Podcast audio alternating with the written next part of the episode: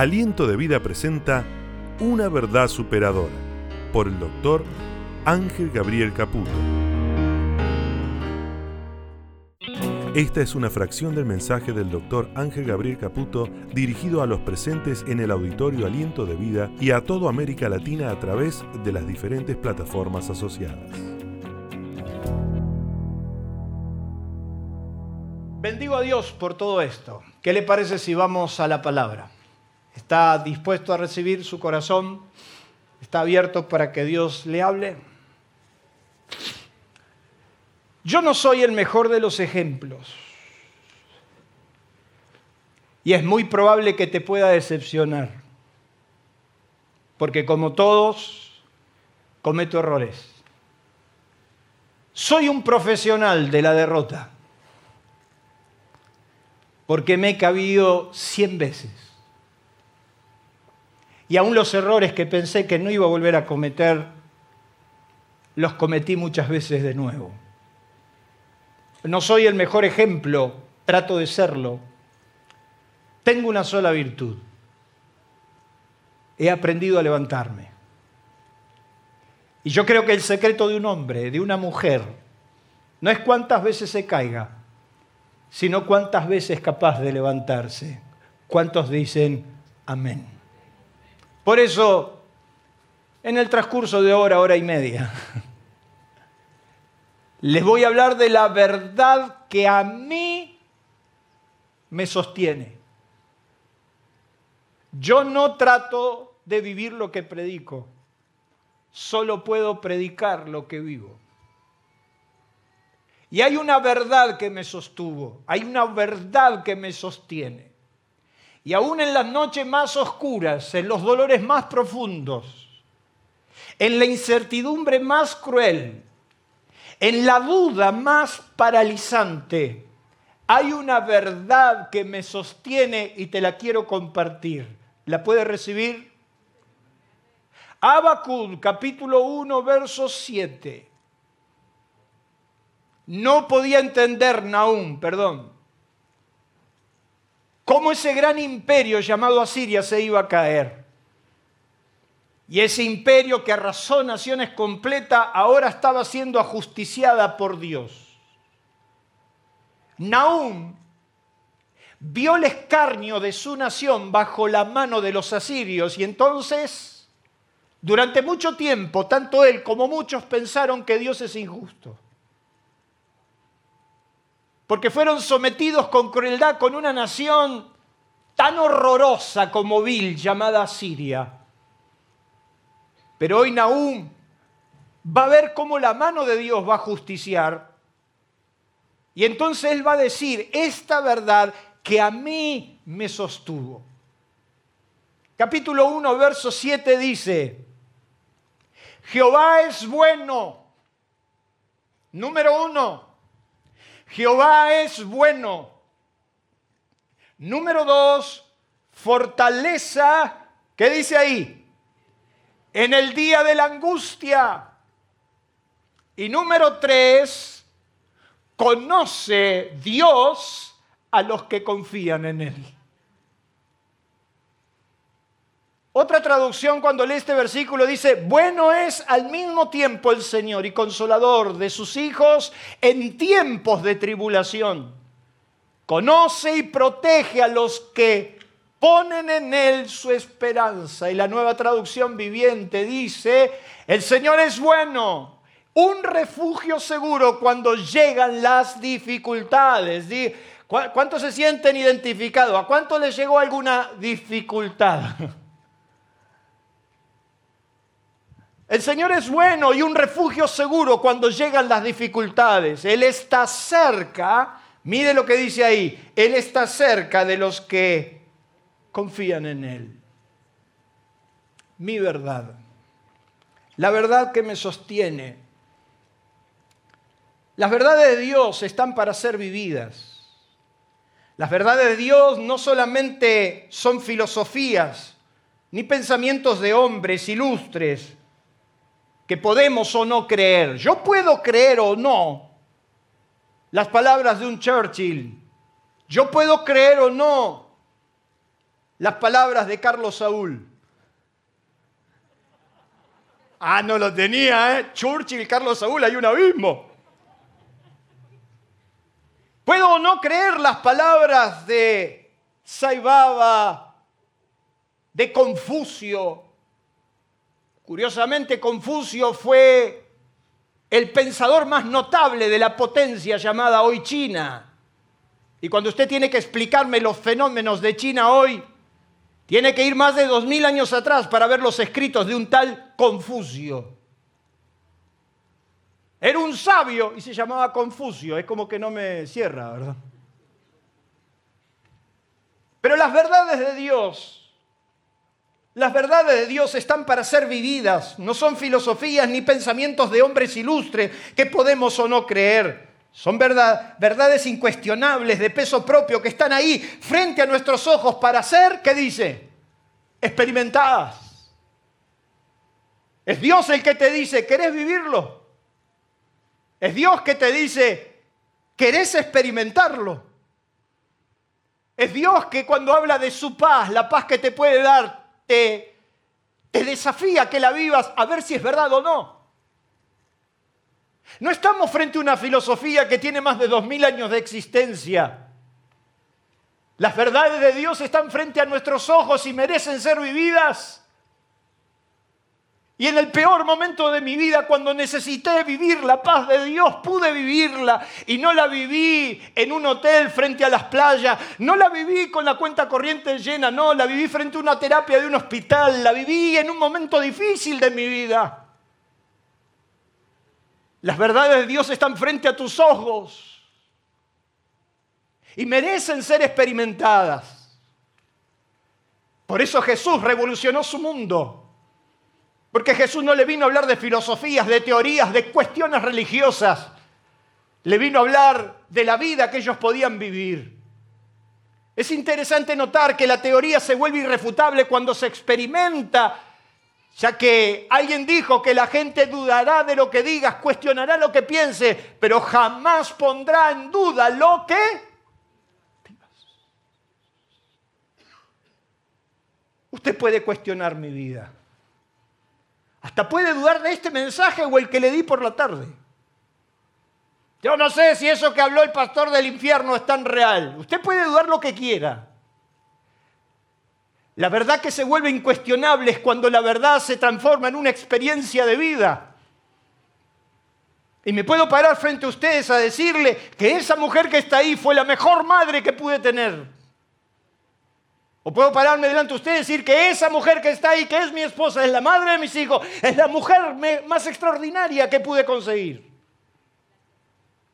Que hace 30 años estamos juntos. Entonces la verdad se forma incuestionable.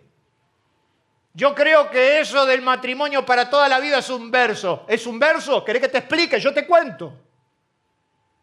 Ceci ha tenido motivos extraordinarios para golpear la puerta e irse. Igual a dónde iba a ir, ¿verdad? Pero... No sé, ¿no? Creo que se están congelando lo que adelante. Ahora podemos bajar un poquito el aire. Gracias. Pero la verdad, la verdad se pone de manifiesto. Y ya no puede dudar cuando lo que decís lo vivís. Me he peleado con la religión durante muchos años. Me he peleado con los ministerios durante mucho tiempo. Y hasta me he peleado por los pensamientos religiosos que muchas veces actúan no solamente en la iglesia vieja, en la iglesia nueva. Porque precisamente suelo sostener y decir que lo único que importa es lo que tu vida me dice. Que podés llenarme de lucecitas de colores, podés hablarme de un montón de cosas que Dios te dice o te habla, pero es tu vida la que a gritos me dice cómo estás. La verdad se vuelve incuestionable. Por eso Juan, el apóstol, decía, lo que era desde el principio, lo que hemos visto, lo que hemos visto con nuestros ojos, los que han palpado nuestras manos, lo, que tocamos en cuanto al cerca del verbo de la vida, esos anunciamos. Fue el ciego de nacimiento que extrañamente fue curado por el escupitazo de Jesús. Por si usted no lo sabe, fue uno de los milagros más repugnantes que Jesús hizo, escupiendo en tierra. ¡Pah! Agarró el poxipol que había hecho con el barro y le untó los ojos. Y le dijo, anda a lavarte al peor estanque de Palestina. Y dice que cuando volvió, volvió viendo. Y entonces la gente le empezó a preguntar, pero si este es el ciego, ¿cómo es que fuiste sanado? Y me encanta porque el muchacho dijo, no lo sé. Ese hombre ni siquiera sabía el nombre. Ese hombre, el que llaman Jesús, escupió en tierra y haciendo lodo me la puso en los ojos y ahora veo. Y los religiosos, los que sabían toda la verdad, dijeron, no, no, no, no, no, no, no. En los escritos sagrados nunca se escuchó semejante barbaridad. ¡Ja! Que me vengan a contar que ahora la gente se la sana escupiendo. El ministerio del escupitazo. Y lo llamaron al tipo y lo pararon enfrente. Y le dijeron, escuchame una cosa, da gloria a Dios. Nosotros sabemos, porque nosotros la tenemos clara. Está Dios y nosotros. Y nosotros la tenemos clara. Y nosotros sabemos que este tipo es un cachivache. Así que a ver, contame cómo fue. Y me encanta la respuesta. Miren, eso es lo maravilloso, que ustedes no sepan de dónde salió este tipo. Pero a mí me abrió los ojos. Y yo lo único que puedo decir es que yo antes era ciego y ahora veo. Taza a taza, cada uno a su Denle un fuerte aplauso a Dios. Entonces la verdad se vuelve irrefutable. Vos me podés decir que no es de Dios, vos me podés decir que esto, vos me podés decir lo otro. Pero yo estaba muerto, mi matrimonio estaba destruido, mi familia estaba destruida, yo ya no sabía qué hacer, yo no podía dormir y de repente vino Dios, vino Jesús y ahora veo. Y fueron los alguaciles que cuando fueron a prender a Jesús por mandato de los fariseos, dice que lo escucharon a Jesús hablar y en el último gran día de la fiesta Jesús se puso en pie y dijo, si alguno tiene sed, venga a mí, beba y de su interior correrán ríos de agua viva. Y Jesús le habló del espíritu que iban a recibir, el motivo de vida, sacarle el vacío más profundo. Y entonces los hombres dijeron, nah a este no lo llevo.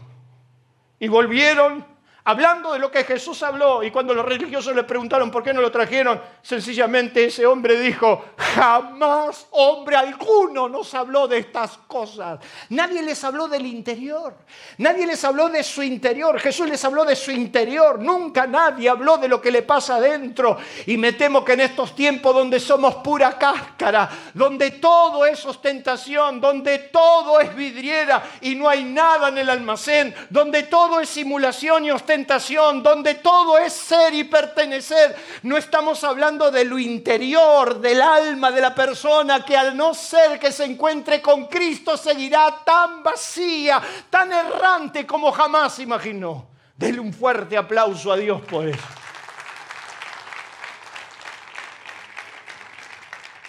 Hay instancias donde las verdades de Dios sobrepasan las experiencias cotidianas. Es como que nos sentimos frente a dos realidades, la de Dios y la nuestra, y tenemos que decidir sobre cuál de las dos voy a aceptar como válida, lo que dice Dios o lo que tengo frente a mis ojos. Hay un momento donde la realidad te grita, viejo. Hay un momento donde la realidad supera la ficción. Y hay un momento que frente a tus ojos hay una realidad tan grande que es la dicotomía entre lo que Dios dice y lo que estoy viviendo. Y entonces estamos ahí, paraditos, frente a dos realidades. ¿Le hago caso a lo que Dios dice o le hago caso a las circunstancias? ¿Acepto lo que Dios me desafía o sencillamente me entrego a lo que me está pasando? Y yo quiero decirte que cuando te hablé que el único mérito que tengo es levantarme, es porque hay una rebeldía innata dentro de mí. Sí, sí, ya me lo dijo mi suegro. Sos un rebelde, Basilio, si me estás escuchando. Porque yo sé que me escucha mi suegro y mi suegra, a quien amo.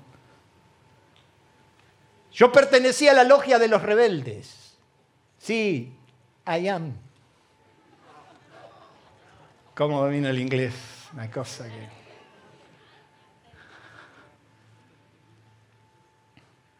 Esa rebeldía que adentro mío me llevó a no aceptar lo que estaba viviendo. Y no te estoy hablando de enajenarte de lo que te pasa, porque eso hace la religión, que en definitiva alguien dijo que es el opio de los pueblos. ¿Qué es la religión? Cuando te extrae de la realidad. Pero Cristo es cuando estás de rodilla en la realidad más cruel y sos capaz de revelarte a eso. Entonces a veces las verdades de Dios están ahí, frente a nuestros ojos. Ahí tenemos un desafío completo. Les contaba a, los, que estuvieron hoy en, el curso. Esta semana me cayó AFIB, Aduana, Banco Central, no faltó nadie. Y ahí está frente a tus ojos la realidad. Y tenés que tomar una decisión. Será por eso que Pablo decía que nosotros no andamos por vista, sino que andamos por fe. Y será por eso que el apóstol San Pablo dice, porque esta leve tribulación momentánea produce en nosotros un cada vez más eterno peso de gloria. Quiere decir que las cosas que vivimos terminan siendo nuestro mayor peso, nuestro mayor respaldo para lo que vamos a vivir. Pero la verdad que me sostuvo, en primer lugar, fue aceptar, conocer, que Dios era, dígamelo usted. No, no, no, así no.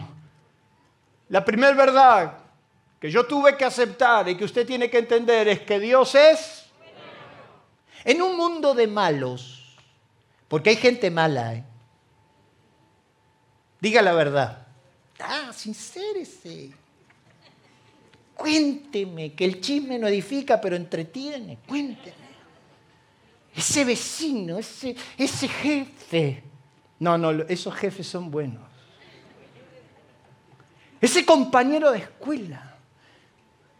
Pero si hay gente que, como diría mi mamá, porque mi mamá, mi mamá David, le decía piel de Judas.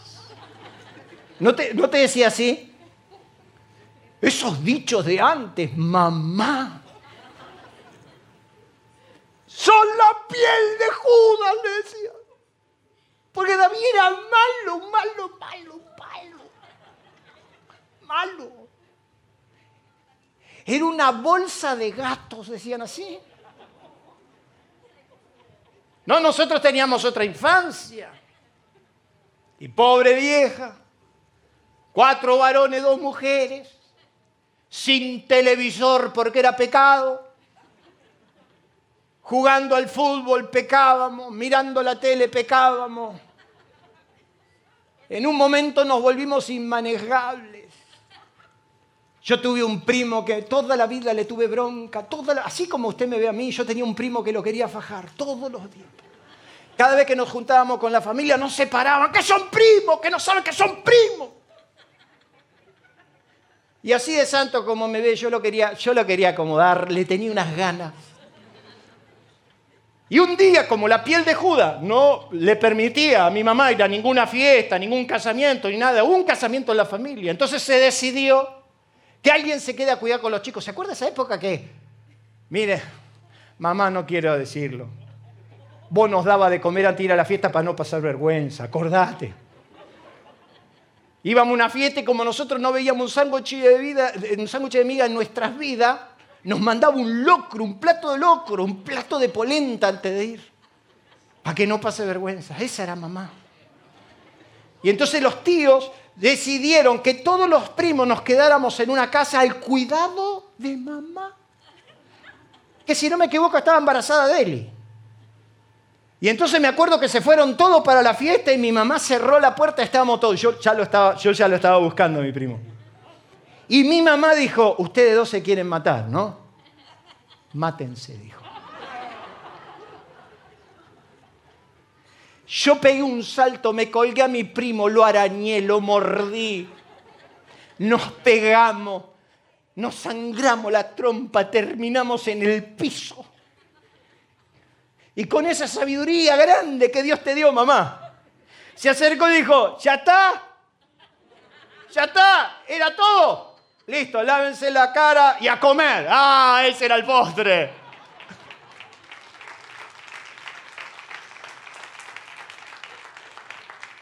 Éramos malos, hermano, malos.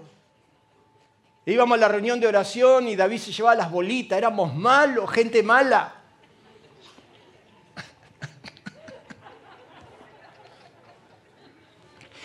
Confesarles que acá está el ideólogo intelectual de quien ideó el plan. Teníamos un portero que no era la bendición de Alejandro ni nadie de esto, teníamos el tío Ítalo, que como tenía autorización de los padres a tirarnos de la oreja, le teníamos un odio. Y acá está el creador intelectual, mi primo Rubén. Dijo, vamos a ir y le vamos a desinflar las cuatro gomas a Ítalo. Vos, hoy te denuncio, Satanás. Y ahí fuimos al pobre portero y le desinflamos las cuatro gomas en una calle de tierra. Qué maldad, dijo. Y me guardo las otras experiencias para otra ocasión. Pero en un mundo de malos, donde la maldad de la gente se ha multiplicado a niveles que ya no podemos ni explicar, donde se justifica lo injustificable y donde lo peor en una sociedad es que no castiga la maldad con justicia, entonces la maldad se multiplica. La Biblia dice que en los días de Noé Dios decidió destruir su creación, le dolió en su corazón por la maldad de los hombres. Dice que Dios vio su creación y vio que de continuo el pensamiento de los hombres era solo maldad. Y Dios decidió destruir el universo porque ya no pudo más con tanta maldad. Si hay gente que se levanta a la mañana y lo único que está pensando en hacer una maldad, si hay gente que se levanta la mañana y lo único que hace es pergeniarte, cómo estafarte, cómo robarte, cómo quitarte, la maldad de los hombres subió a la presencia de Dios y Dios decidió destruir la creación y le dijo a Noé, he decidido destruir la creación. Porque he visto que los hombres solo piensan en lo malo, cómo estafar, cómo mentir, cómo, cómo engañar. Le decía a unos amigos hace un tiempo atrás, unos socios que tenían unos negocios, le dije, miren muchachos, estoy retirado, me retiro de los negocios. Me dijo, ¿por qué te querés retirar? Porque ya no puedo más. Porque ya tengo que contratar un abogado para que lea los, los, los, los, estamentos que firmamos, los contratos que firmamos y después necesito dos asesores más para que me digan si ese abogado me dijo lo correcto o lo incorrecto, porque seguramente adentro hay una mentira, alguien me quiere sacar, alguien que me quiere robar, alguien te va a sacar. La maldad de los hombres se ha multiplicado a tal nivel que es muy difícil de pensar en lo bueno. Porque entonces te vas acumulando de fobia, y acá están los psicólogos que me pueden ayudar, y te vas acumulando de fobia, y donde pensás que todo el mundo es malo. ¿Sí o no? ¿No, ¿No te ha pasado eso? Gracias. Al final me responde, por favor. Y entonces dice, uno va pensando que todo el mundo es malo. Como el ladrón juzga por su conciencia, entonces vamos asimilando esa duda y entonces sin darnos cuenta, con Dios nos pasa lo mismo. Entonces tanta la influencia de pensamiento que vamos pensando de que, de que Dios es igual. La religión nos estropeó. Creó una imagen de un Dios enojado, malo, con su creación, que le pide cosas que no puede cumplir, que está como un justiciero con el hacha en la mano esperando que te equivoques para... ¡fa! Y te alejó de Dios. Y sin darte cuenta fuiste asimilando y pensando que Dios es malo, que Dios es imposible de cumplir. Sin embargo, El desafío de tu vida es darte cuenta la experiencia más extraordinaria de entender de que Dios ha sido bueno para mí. ¿Cuántos dicen amén? Aliento de Vida le invita a conocernos a través de nuestras redes sociales. En la web, en Facebook, en nuestro canal de YouTube y Spotify. Aliento de Vida, una forma diferente de vivir. Aliento Escucha, nuestro WhatsApp 11 3948 5138 11 3948 5138 Aliento Escucha. Su bondad no solamente está clara en su expresión de amor al enviar a su Hijo, sino que en cada instante de la vida. David en el Salmo 27 habla de los malos que lo rodeaban. David habla de los hombres sanguinarios que estaban a su alrededor. Vale pensar en la gente que usted quiera pensar. ¿Usted no conoce gente así?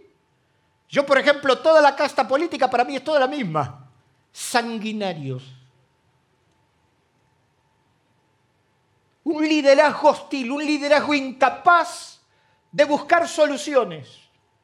Un liderazgo tan corrupto, tan ineficiente, que aún para explicarnos los desastrosos de su gestión nos echan la culpa y te hacen sentir como un culpable.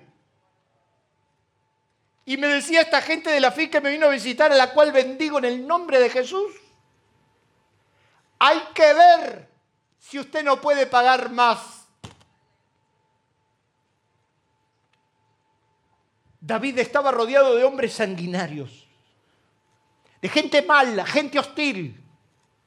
Gente que en la vida te va a demostrar que tenés que ir dejando en el camino. Y entonces en el Salmo 27 dice, hubiera yo desmayado si no creyere que veré la bondad de Jehová en la tierra de los vivientes.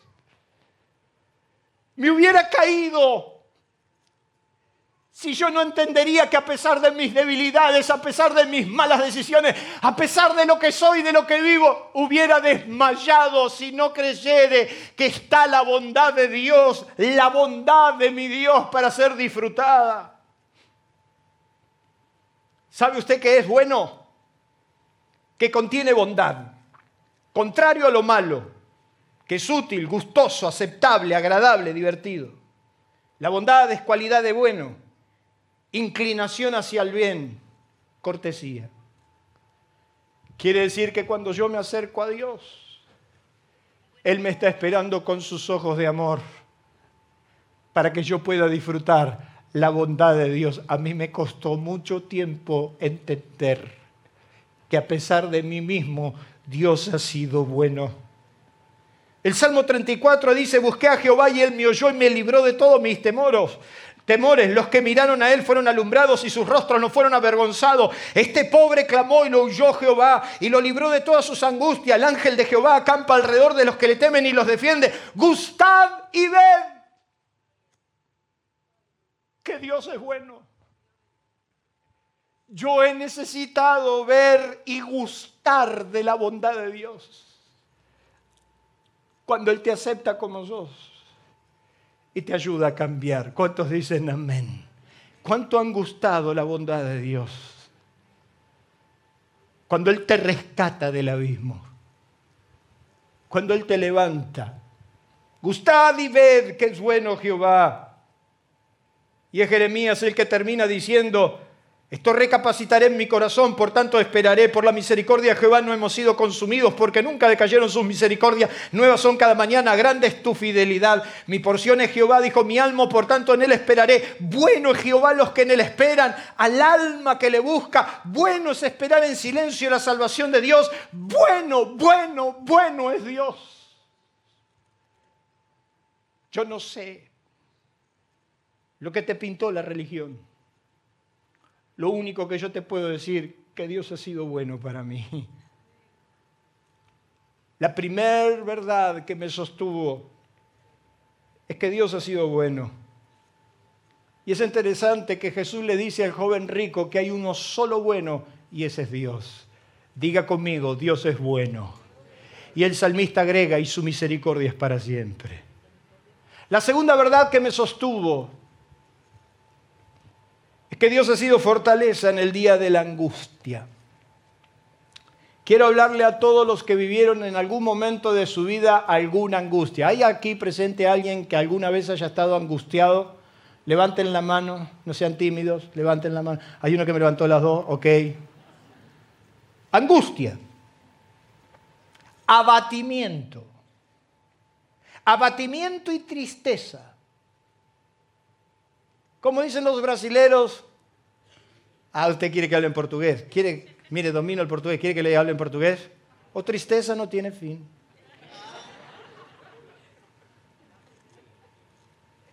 Yo, mire, yo no sé usted por qué razón está acá, pero yo los mensajes no los invento, los recibo mucho antes que usted venga hasta casa. Así que al que le cabe el poncho, que se lo ponga. Dice que la angustia es el abatimiento y la tristeza, la aflicción, la congoja y ansiedad, el temor opresivo sin causas aparentes, aprieto, sensación de apuro, sofoco, opresión, dolor y sufrimiento. Es el nudo en la garganta, es la tristeza que te consume. En mi caso, me habla el doble carburador, doble boca y puedo comer. En el caso de mi esposa no puede ni comer. Por lo cual a veces ella ora para venir un poquito de angustia, así le no come tanto. Hoy duermo afuera. Creo que ya he abusado de Cecilia, ¿no? Ok, gracias Azul por el dato. Gracias. Me salgo. La angustia es ese sofoco, ese dolor en el pecho, esa espina clavada, esa angustia de por qué, por qué, por qué. Usted nunca amaneció diciendo por qué, por qué, por qué hablé, por qué dije, por qué, por qué hice, por qué, por qué. ¿Usted nunca le pasó eso? ¿Por qué? Y lo que es peor, porque el por qué después da lugar el para qué. O sea, ya el por qué no tiene la respuesta y entonces arranca con el para qué.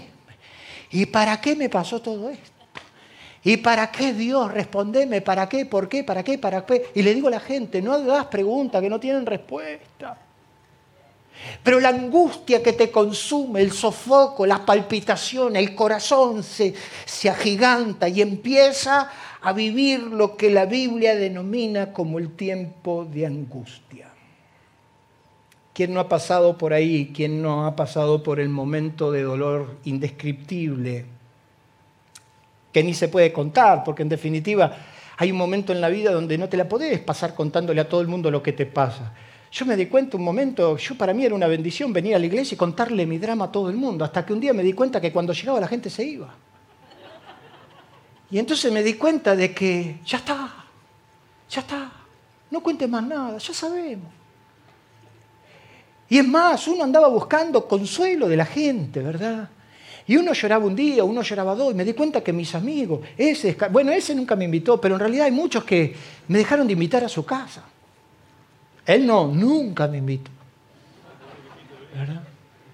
Porque nadie quiere estar al lado de un tipo que vive llorando, nadie quiere estar al lado de un tipo que lo único que hace es lamentarse de todo lo que le pasó en la vida. Y entonces hay un momento que uno ha pasado por esa situación y entonces hay un momento donde uno empieza a buscar explicación que no puede entender y por qué y para qué. Y empezamos a contar y, ya ni, ni Dios te escucha.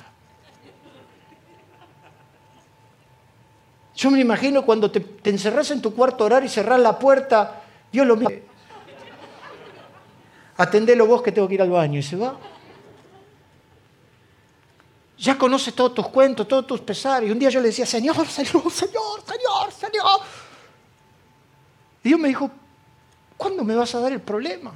Pero Señor, desde la primera hora te dio el problema, pero vos venís, me dejás acá, me hablás de tu problema y cuando te vas me lo volví a traer al otro día y al otro día. Ya me cansás con tus problemas. Qué feo que Dios te diga eso, hermano. Si lo dejaste en mis manos, déjame obrar. Pero el profeta va a estar hablando de algo que quiero que por favor usted me escuche. El profeta va a dar por hecho algo que muchos quieren ignorar y aún procuran negar. La aflicción también le llega al justo. No solo a los malos, no solo los que hacen todo mal. También la Biblia habla que la aflicción le llega al justo. Porque en ese estado Dios también se puede manifestar. ¿Por qué a mí? Si yo fui un buen hombre, yo fui un buen padre, yo fui un buen esposo, yo fui un buen hijo. La mayoría de las preguntas que me hace la gente cuando viene a hablar conmigo, pastor, ¿por qué a mí? ¿Qué hice yo? Al justo también le cabe la aflicción, hermanos. No he visto un hombre más íntegro que mi papá. No he visto un hombre más bondadoso con la obra de Dios que mi padre. El Tano tenía un concepto de que una obra es para mí, una obra es para Dios. Literal, hacía una obra para él y después hacía una obra para Dios y la donaba. Los templos que mi papá donó, no sé ni por dónde andan. Y se murió en la peor de las pobrezas. Pero alabando y bendiciendo a Dios porque su tesoro está en los cielos. ¿Por qué el justo sufre? ¿Por qué, pastor, mis hijos me tratan así si yo fui un buen padre? ¿Por qué en la iglesia me ningunean y me dejan de costado si yo soy un buen cristiano? ¿Por qué tengo que sufrir si yo soy una buena persona?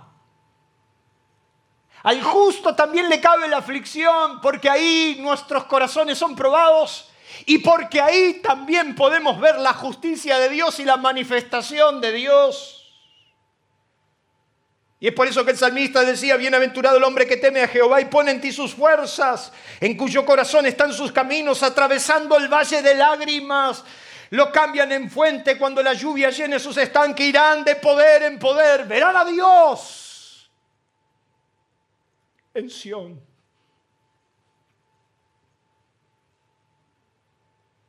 Cuando sus fuentes de lágrimas cuando el dolor se atraviesa y te atraviesa, cuando pasas por el valle de la lágrima donde nadie te puede entender y nadie te puede escuchar. Pero esos justos también verán a Dios.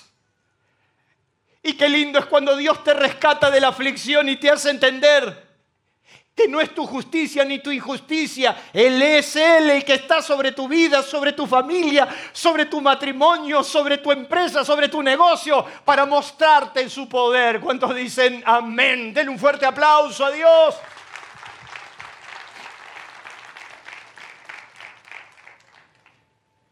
Por eso Jesús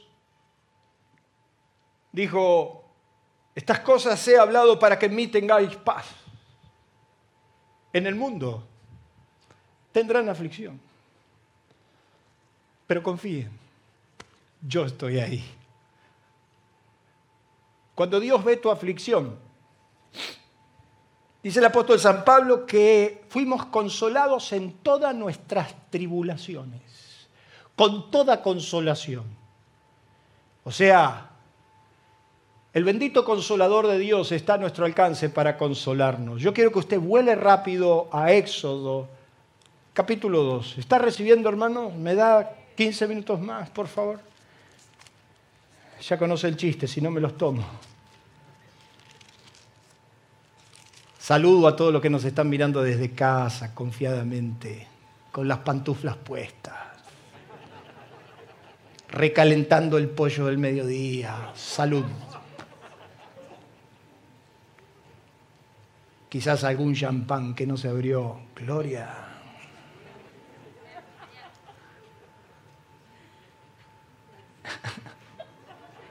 Yo no sé. ¿De dónde sale? Hay un espíritu que me sale, hermano. Éxodo capítulo 2. Ay, ¿quién no vivió las épocas doradas de Gosén? Cuando llegaron a Egipto con apenas 70 personas, José los metió en Gosén. Si usted estudia la Biblia, Gosén era la tierra más productiva de todo Egipto, donde los egipcios no querían ir porque ahí se pastaban los animales. Ah, Israel se multiplicó y viva la vida. Y se casaron y se casaron y se casaron y tuvieron hijos. Disfrutaron de la vida. En Gosén frotaban, brotaban las bendiciones de Dios, pero algún día esa historia cambió. Yo no sé si a usted le ha pasado algún momento en su vida donde estaba todo bien, era el mejor momento de su vida, estaba disfrutando un, un porvenir maravilloso y algo cambió. Un anuncio de un ministro de Economía, un cambio de presidente, ¿verdad? Algo le pasó un llamado por teléfono, una noticia. Bueno, algún día esto cambió. Y en el capítulo 1 de Éxodo, el versículo 13, dice que los, los egipcios hicieron servir a los hijos de Israel con dureza y amargaron su vida con dura, ¿qué dice ahí? Servidumbre, en hacer barro y ladrillo y en todo labor del campo y en todo su servicio, a los cuales obligaron con rigor. De golpe cambió la mano y empezó el sufrimiento, el rigor. Empezó la dureza de la esclavitud y el sometimiento. Y lo que era peor, que como no los podían parar, entonces el rey de Egipto determinó que se asesinen a todos los varones. Primero le pidió a las parteras que cuando nazcan los varones los maten. El aborto tiene su principio en el mismo corazón del infierno. No me vengan a correr con la ley de abortos porque tiene su origen y está en el infierno, el asesinato de un inocente. Y dice la Biblia que cuando el rey de Egipto se dio cuenta que las parteras por temor a Dios no lo hacían, ordenó que todos los de su pueblo, no las parteras, todo su pueblo, tome a todo hijo varón que nazca de los egipcios y los ahogue en el río Nilo.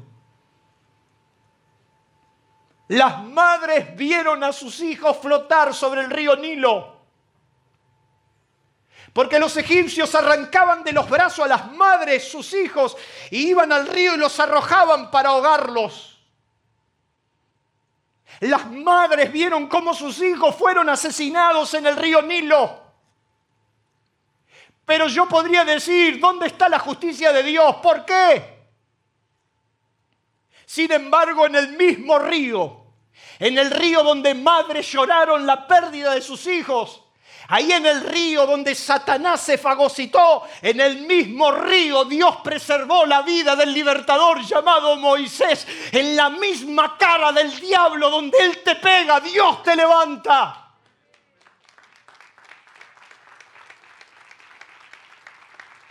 Fue en el mismo río que lanzaron a Moisés y por providencia de Dios, Dios se dio el gusto de sacarle el dinero de las arcas de Faraón para criar a Moisés, para formar al libertador. Y hasta se dio el gusto que la propia madre lo críe. Entonces vaya conmigo al capítulo 2, verso 23. Y aconteció que después de muchos días murió el rey de Egipto y los hijos de Israel gemían a causa de la servidumbre y clamaron y subió a Dios el clamor de ellos con motivo a la servidumbre. Y oyó Dios el gemido de ellos y se acordó de su pacto de Abraham, de Isaac y de Jacob. Y miró Dios a los hijos de Israel y los... Hay un momento en la vida donde Dios te mira y te reconoce. Donde Dios se involucra en tu dolor y en tu aflicción. Hay un momento en tu vida donde Dios se involucra en tu problema, donde Dios se mete en tu aflicción porque ya fue suficiente el tiempo de sufrir, porque al justo también le cabe la aflicción. Pero vaya conmigo al capítulo 3, mire lo que le dice Dios a Moisés cuando lo llama Mire lo que va a decir en el capítulo 3, verso 4. Viendo Jehová que él iba a ver, lo llamó Dios de en medio de la zarza y dijo, Moisés, Moisés. Y él respondió en aquí y dijo, no te acerques, quita tu calzado tus pies, porque el lugar en que tú estás, tierra santa es. Y dijo, yo soy el Dios de tu padre, el Dios de Abraham, Dios de Isaac, Dios de Jacob. Entonces Moisés cubrió su rostro porque tuvo miedo de mirar a Dios. Y dijo luego Jehová, bien he visto, ¿qué cosa? Dígamelo usted. He visto la aflicción de mi pueblo que está en Egipto. He oído su clamor a causa de sus exactores, pues he conocido su angustia y he descendido. ¿Para qué? Para liberarlos. Y se terminó. Dios resolvió terminar con la aflicción. Y yo bendigo a Dios porque no hubo potencia más grande del mundo como Egipto humillada ante un pueblo de brutos rescatados por Dios. ¿Cuántos dicen amén? Él es tu fortaleza, Néstor Piru. Él es tu fortaleza, David Adri. Él es tu fortaleza. Él es fortaleza en el tiempo de angustia. Y aunque tus ojos no lo ven, aunque tu corazón no lo entienda, la mano de Dios va a ir a tu rescate en el nombre de Jesús. La verdad que me sostuvo es entender que Dios es fortaleza en el día de la angustia. Yo no sé cómo salí, pero salí. ¿Y sabe usted lo que es fortalecer? Hacer fuerte y vigoroso. En medio de la aflicción Dios te hará más fuerte. Y por eso la Biblia dice, Pablo dice a los Efesios, por lo demás, hermanos míos, fortaleceos en el Señor. Yo a muchos hermanos que están pasando pruebas muy grandes, lo que suelo decirle, lo que suelo escribirle, lo que suelo abrazarlo es fuerza. Fuerza. Fortaleceos en el Señor y en el poder de su fuerza. Pablo le dice a los filipenses, todo lo puedo en Cristo que me da fuerzas. Pablo le dice a los colosenses, fortalecidos con todo poder. La angustia te va a hacer más fuerte. Y ese será tu peso de gloria. La primera verdad que me sostuvo fue que Dios es bueno. La segunda, que es fortaleza en el día de angustia. Y la tercera y última, y con esto termino, es que Dios conoce. Dios conoce a los que confían en Él. Dios va a hacer división, separación entre los que confían y los que no confían. En esta cultura de que todo es lo mismo. Una periodista hace un tiempo atrás habló de la cultura de que lo que.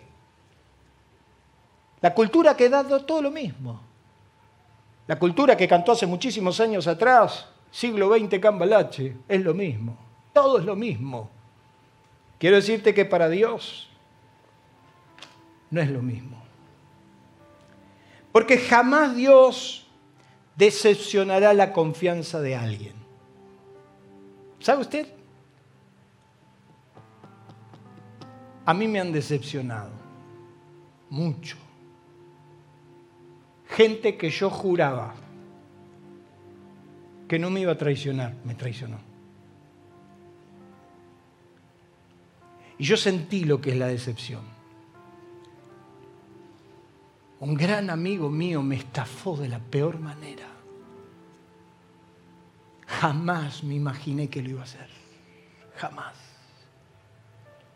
Y cuando fui a Dios, Dios sencillamente me dijo, ¿te dolió?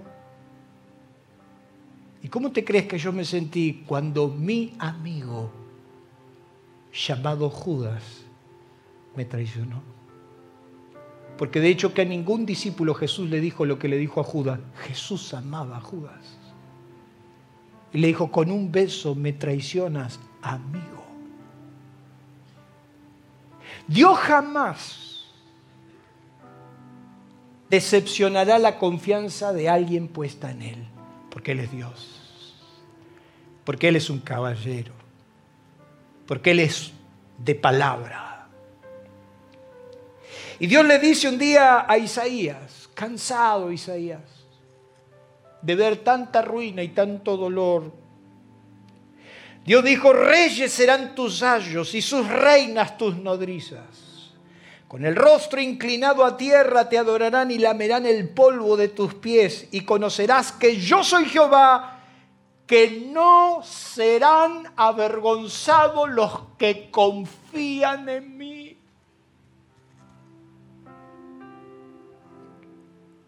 La oración más profunda, pequeña, donde conocí a Dios en una dimensión que no lo había conocido, un día subiendo en un ascensor al noveno piso. Iba mi abogado y mi abogado me estaba esperando con una sentencia. Y yo sabía que lo único que me esperaba cuando se abrían las puertas de ese ascensor era ruina. Me iba a decir mi abogado que iban a ejecutar la casa de los padres de Elsa que me habían salido de fiador en un crédito. Y entonces subiendo ese ascensor del piso 1 al 9, yo le pedí a Dios una cosa, no me avergüences.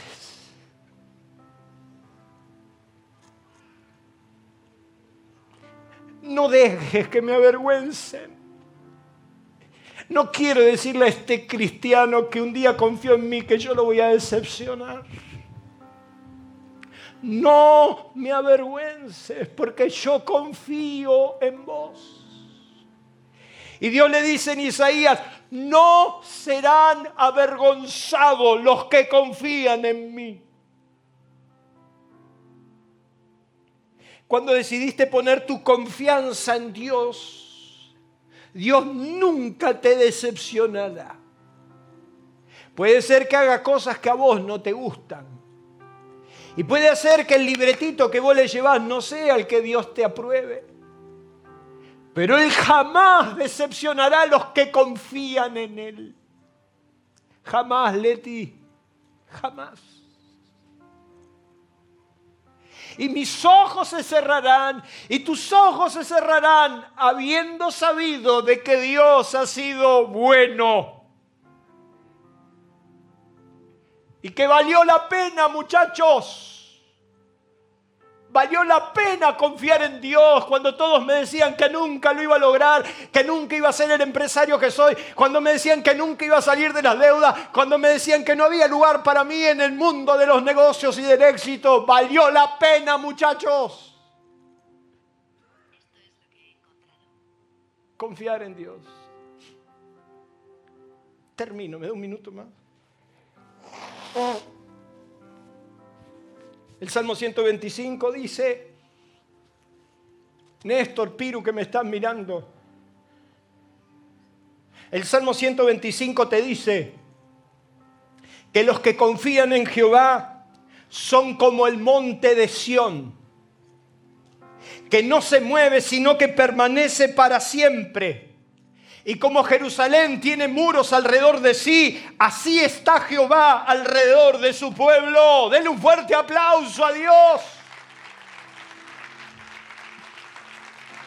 Gustavo, Pao, vale la pena confiar en Dios. Jeremías decía, bendito el varón que confía en Jehová y cuya confianza está en Jehová porque será como hablo plantado junto a las aguas, que junto a la corriente echa sus raíces, y no verá cuando viene el calor, sino que su hoja estará verde, y en el año de sequía no se fatigará ni dejará de dar fruto. Muchachos, valdrá la pena quedarse en este país y pelearla desde abajo. Valdrá la pena confiar en Dios y dar vuelta a la historia.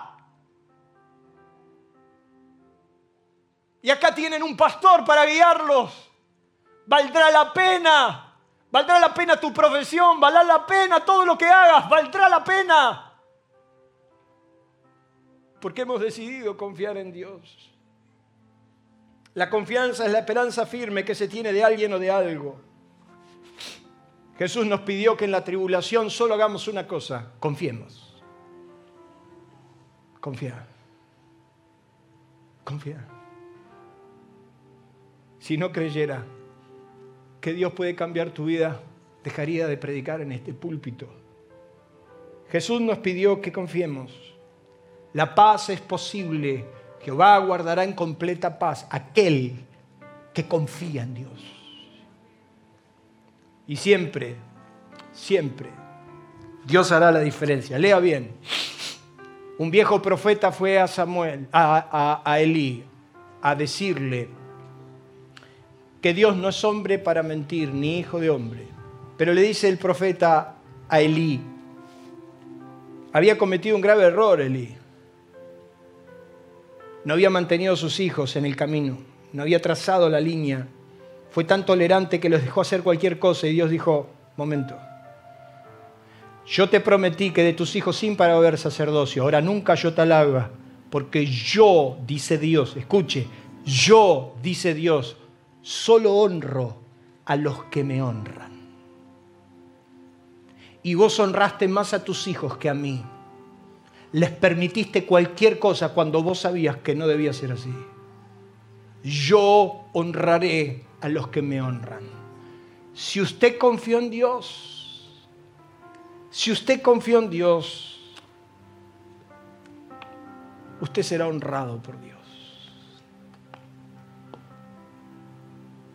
Esa mujer que usted ve ahí, que tiene estacionado el 4x4 al lado, yo te bendigo, mamá. Lo que tus manos dieron para la obra de Dios. Los que tus manos trabajaron por la obra de Dios. Tu perseverancia. Verte apenas mover y no querer faltar al estudio bíblico y a la iglesia. Puede hablar bien como madre, pero tu corazón, Pola, estar acá presente, eso habla de honrar a Dios. Y tus nietos te están mirando y tus nietos están sirviendo porque Dios solo honra a los que le honran.